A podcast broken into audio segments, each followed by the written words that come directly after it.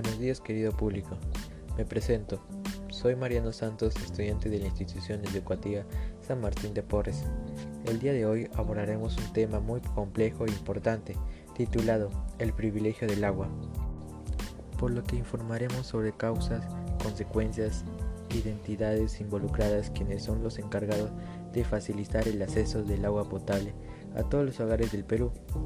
Asimismo escucharemos de algunos testimonios y para finalizar daremos la respectiva reflexión sobre las personas que no tienen agua potable. En el Perú existe entre 7 a 8 millones de ciudadanos que no tienen acceso al agua potable, siendo esta una crisis sanitaria con la que vamos luchando desde hace muchos tiempos atrás. Se puede decir que miles de peruanos caminan desde muy lejos para poder llenar un balde de agua y así tener con qué asearse, lavarse sus prendas, comer, entre otras cosas. ¿Será ello culpable de lo que le suceda? Para poder responder la pregunta, hemos tenido que indagar las causas y así poder distinguirlas.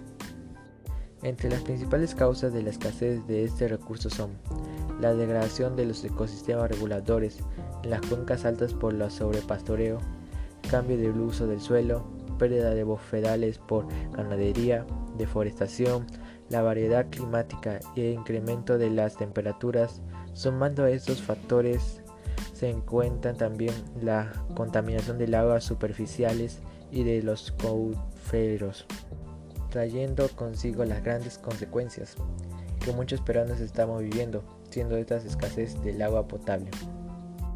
En el mundo es un en el mundo es un problema que puede aumentar y que produce consecuencias graves como las siguientes enfermedades, más de 500.000 muertes por diaria al año, además la falta de agua pueden producir deshidratación. Por ende, hay que hablar de las identidades encargadas a que todo el Perú disfrute de agua potable, siendo SEDAPAL la principal identidad encargada en brindar servicios de alcantarillado tratamientos, recursos de agua residuales con altos estándares de calidad para satisfacer las necesidades de la población atendida, contando con el objetivo de la presentación de los servicios de saneamiento como agua potable y alcantarillado sanitario.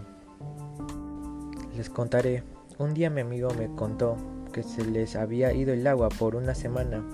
El indignado decidió hacer su propio filtrador casero con las lluvias de ese entonces, siendo una idea creativa ante este problema.